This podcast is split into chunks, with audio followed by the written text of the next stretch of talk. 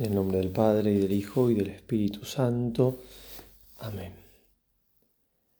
Nos ponemos en la presencia del Señor. Le pedimos, como nos enseña San Ignacio, que todas nuestras intenciones, acciones y operaciones sean ordenadas a su mayor servicio y alabanza. Que busquemos a Dios, que busquemos su voluntad, que busquemos ordenar nuestra vida, que nuestra Madre, y le pedimos esa gracia, interceda por nosotros para sacar fruto, el mayor fruto posible en esta meditación de la misericordia de Dios.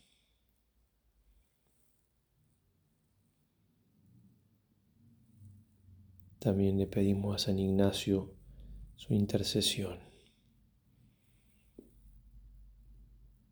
Vamos a meditar hoy sobre la misericordia, como decíamos, ese gran atributo de Dios, como dirá Santo Tomás, lo más propio de Dios es ser misericordioso y es donde más muestra su omnipotencia.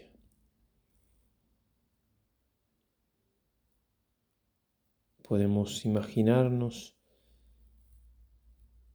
a Jesús cargando con la oveja perdida, el Padre abrazando a su Hijo pródigo, o también la escena que vamos propiamente a meditar más de cerca, la pecadora a los pies de Jesús,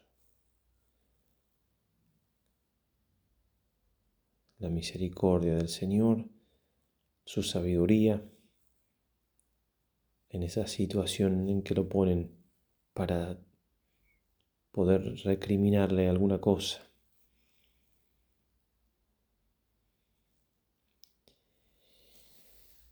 Le pedimos al Señor la gracia de poder conocer su misericordia, la gracia de profundizar en ese amor del corazón de Jesús.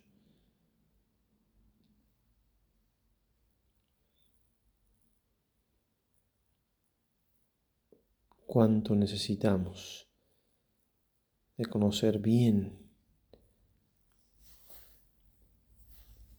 cuánto nos ama el Señor.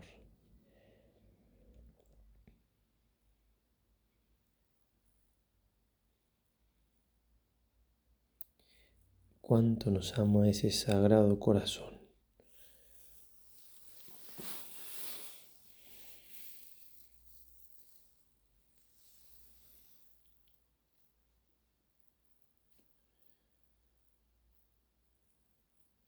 Y vamos entonces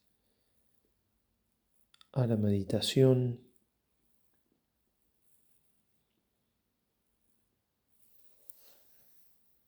Recordemos entonces lo que nos trae el Evangelio de Juan, capítulo 8, del 2 al 11.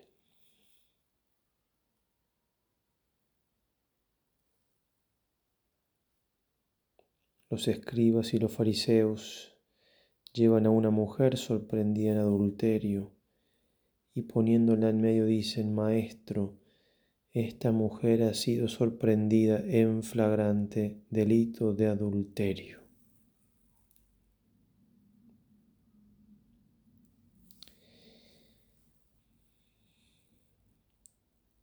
Como nos invitaba el Padre Lucas, podemos entender que nosotros ocupamos también ese lugar. No veamos tanto la situación, la imagen, el episodio como algo externo. nosotros somos pecadores.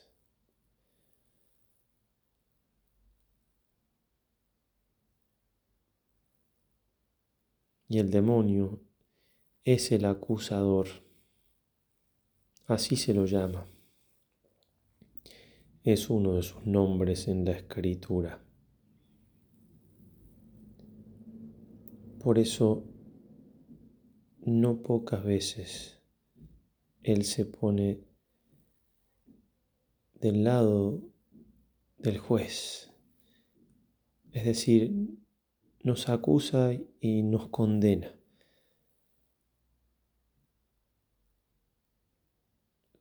Se hace pasar por nuestra conciencia y con pensamientos que parecen santos,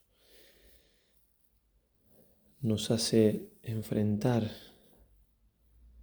ante un Dios que es el mismo, porque se hace pasar por tal y socapa de mostrarnos nuestros pecados y cuán malos somos, e engañándonos porque algo de verdad hay ahí. Terminamos perdiendo la paz, dudando de la misericordia del Señor, poniendo nuestros pecados una maldad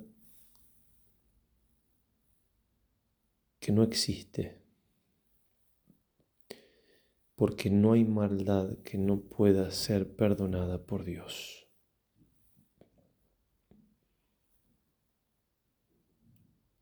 Como dice Santo Tomás, una sola gota de la sangre de Cristo es suficiente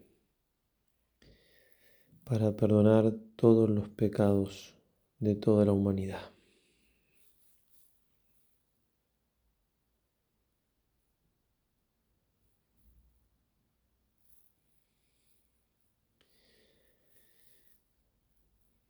Por eso, sintiéndonos acusados y siendo los efectos de esa acusación la falta de paz, la turbación, ese tristar, ese morder, como dice San Ignacio, tengamos por seguro que ese no es Dios. Y que, si hay algo de nuestra conciencia allí es una conciencia o que está siendo influida y movida por el demonio, seducida, tentada, o quizás una conciencia escrupulosa o errada.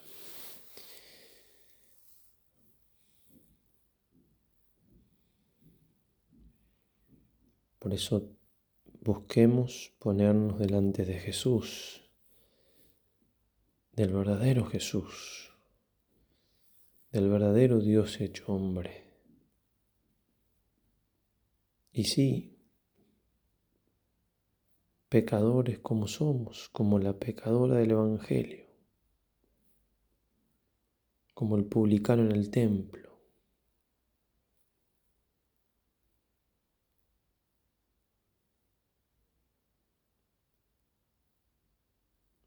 y escuchemos esas palabras del Señor que dijo a la pecadora, que también nos la dice a nosotros.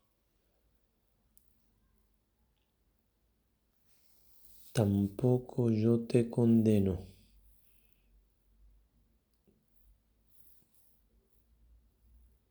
El Señor no nos condena. el Señor nos perdona y nos perdona todo. Lo único que hace falta es nuestro arrepentimiento.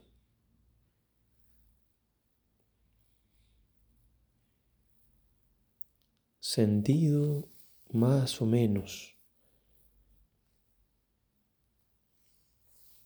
pero sobre todo desde mi voluntad, desde lo racional, desde aquello que puedo manejar con mi libertad y la gracia de Dios, por supuesto. El arrepentimiento es no querer haber pecado y no querer pecar más.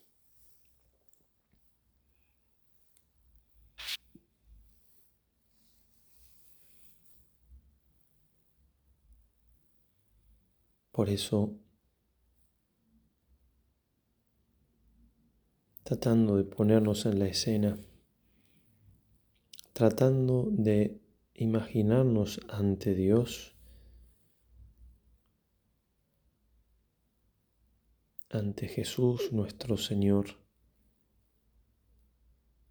tratemos de reconocer cuánto hay de misericordia y cuánto de perdón para mis pecados, los míos en particular.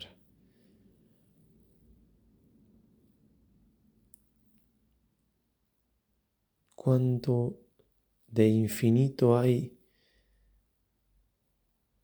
cuánto supera el amor de Jesús nuestro pecado.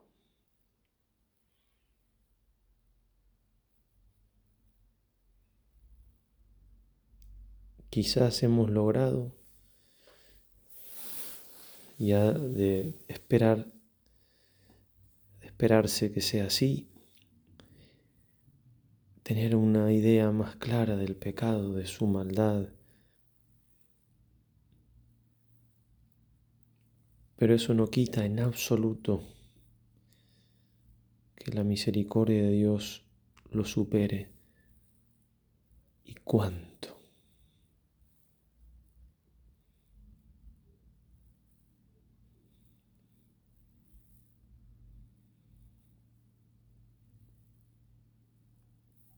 No de la bondad de Dios, no dudemos de su misericordia.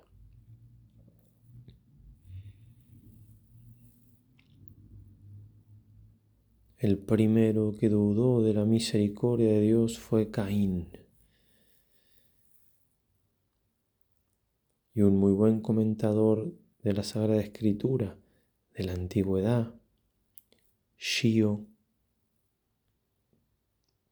refiere que ese pecado de desconfiar de la misericordia de Dios fue mucho mayor que el mismo fratricidio que había cometido.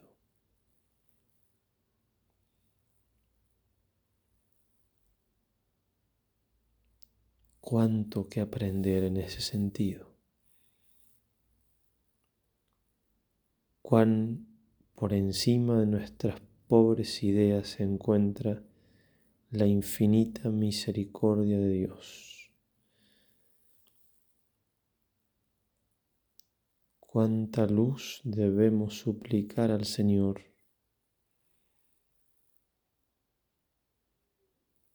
para poder entender y cuánta fuerza de la voluntad para poder vivir en esa confianza absoluta de su infinita misericordia.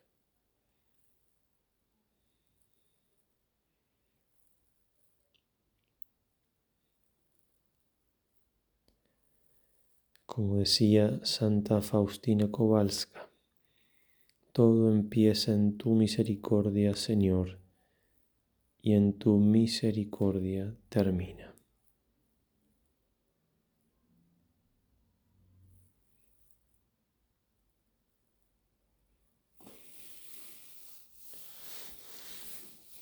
Volvamos entonces a ese momento ante el Señor.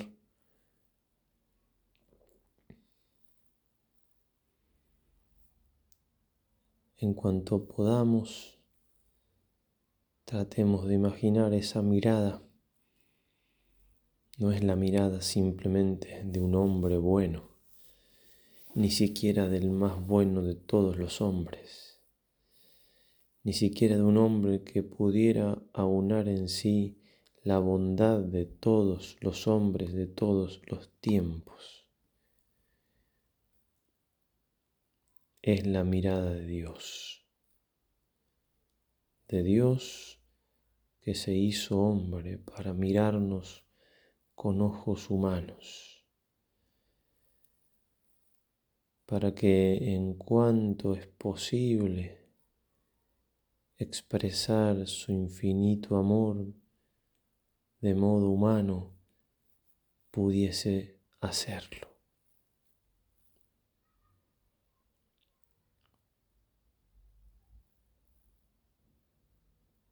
Pidamos al Señor esa mirada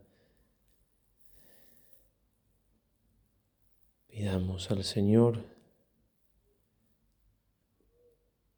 que posee sus ojos de misericordia sobre nosotros, porque sabemos que una mirada de misericordia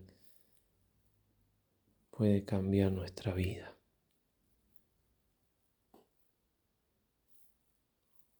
Sabemos que una mirada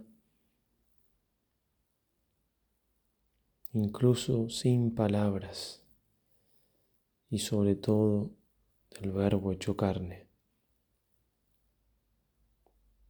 Puede curar todas nuestras heridas. Puede convencernos realmente de que somos perdonados, verdaderamente perdonados. De que no hay condena de parte del Señor para con nosotros.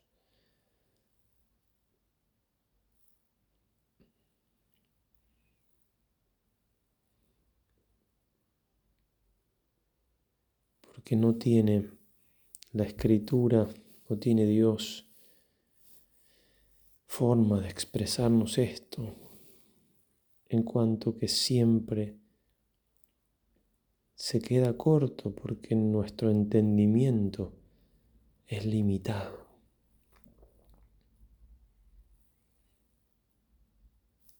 Entonces nos habla de que así como dista el cielo de la tierra, así aleja de él nuestros pecados, aleja de nosotros nuestros pecados, así también como dista oriente y occidente también nos habla de que los arroja al fondo del mar. Nos muestra Jesús que el Padre de la parábola del Hijo propio ni siquiera le permite terminar de hablar a su Hijo.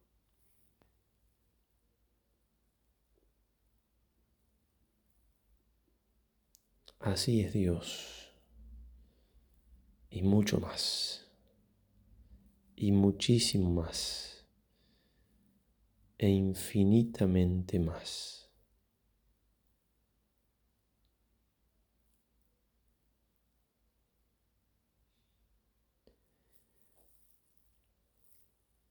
Por eso todo esfuerzo que hagamos en pensar, meditar, pedir a Dios luz para ello, en orden de conocer más la infinita misericordia de Dios, sobre todo la expresada en Cristo, en cuanto que, como decía el Papa Benedicto XVI, el Jesús es el rostro de la misericordia de Dios.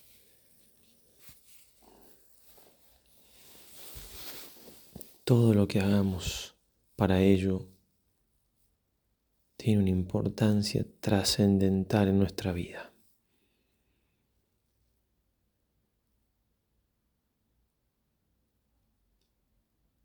Porque de entender o no entender la misericordia de Dios dependen demasiadas cosas.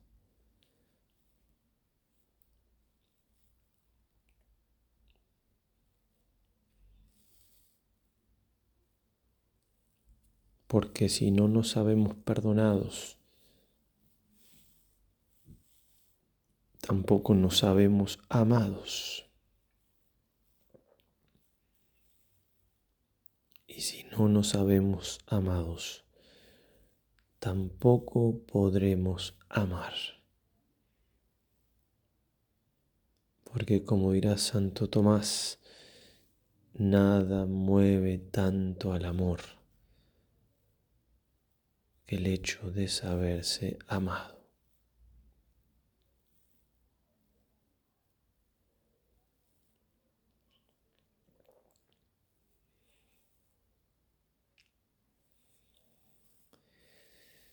Señor Jesús,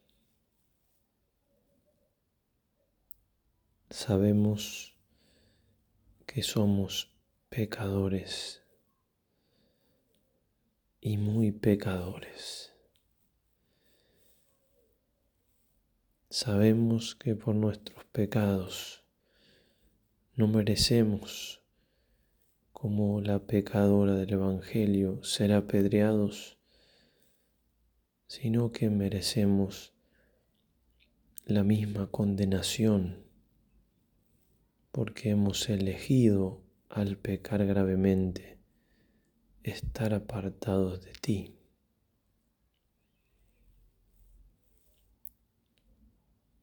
Pero así todo, Señor Jesús, confiando en tu misericordia, en tu infinita misericordia que sabemos que es mucho mayor de lo que podemos pensar, imaginar. Confiando en ella, venimos a tu presencia.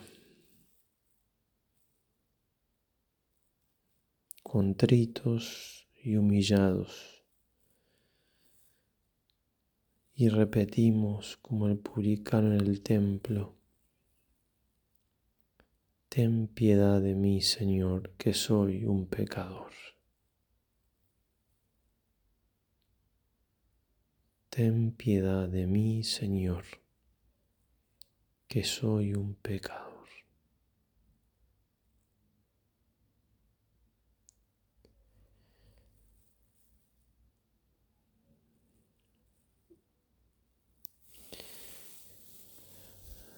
Y no solo, Señor, pedimos la gracia del perdón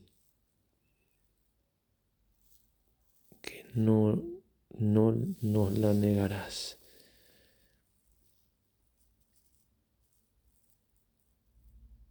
Y si no nos hemos confesado, nos ayudarás a hacerlo.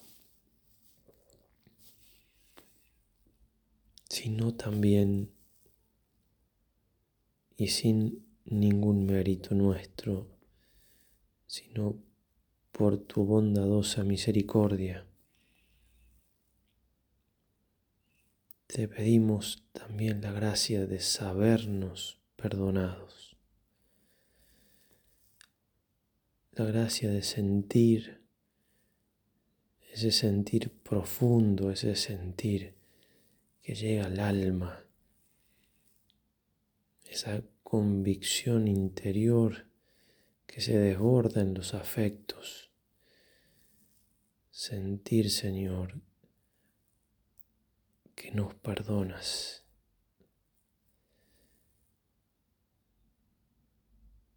Y que además sigues llamándonos a la santidad.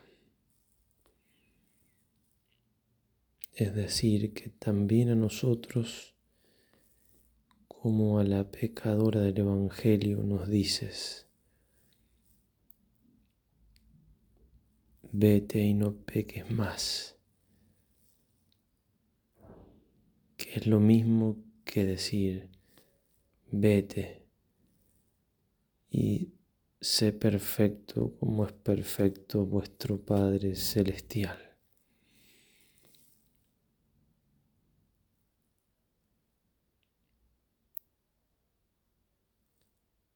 y que podamos entonces convencernos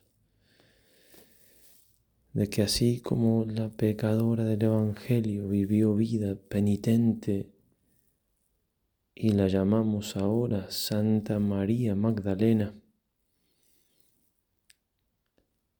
así también nosotros,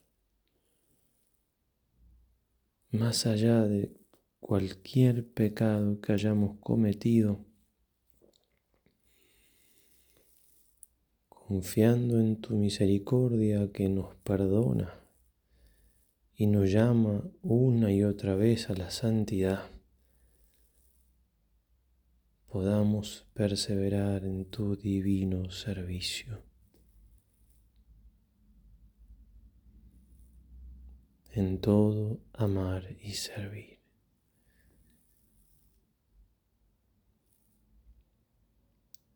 Y que los pecados los muchos pecados que hemos cometido. No solamente sean un obstáculo superado por tu misericordia,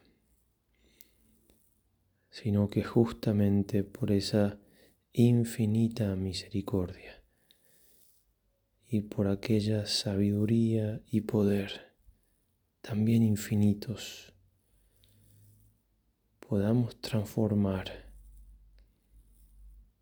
puedas tú transformar en nosotros esos mismos pecados en causa, en motivo de mayor santidad, de mayor humildad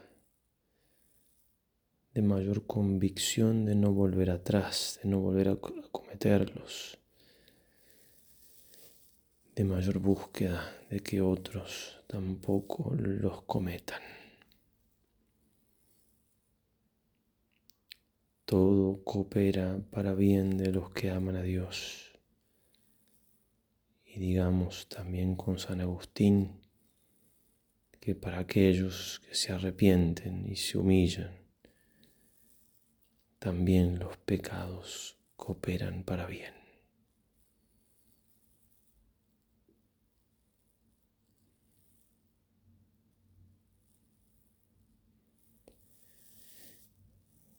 Madre nuestra Santísima, que al pie de la cruz pudiste, como ninguna otra criatura,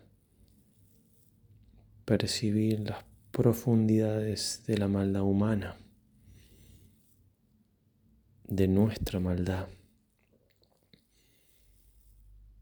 Pero juntamente con esto contemplaste el corazón abierto de tu Hijo, fuente inagotable de infinita misericordia, y que junto a ese corazón fue traspasado también el tuyo.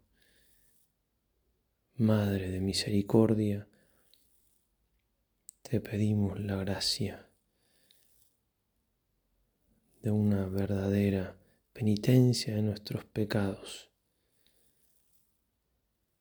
y de una confianza ilimitada en la infinita misericordia de tu Hijo y en tu omnipotente intercesión ante Él. Dios te salve María, llena eres de gracia, el Señor es contigo, bendita tú eres entre todas las mujeres, y bendito es el fruto de tu vientre Jesús. Santa María, Madre de Dios, ruega por nosotros pecadores, ahora y en la hora de nuestra muerte. Amén. Gloria al Padre y al Hijo y al Espíritu Santo, como era en el principio, ahora y siempre, por los siglos de los siglos. Amén. San Ignacio de Loyola, ruega por nosotros.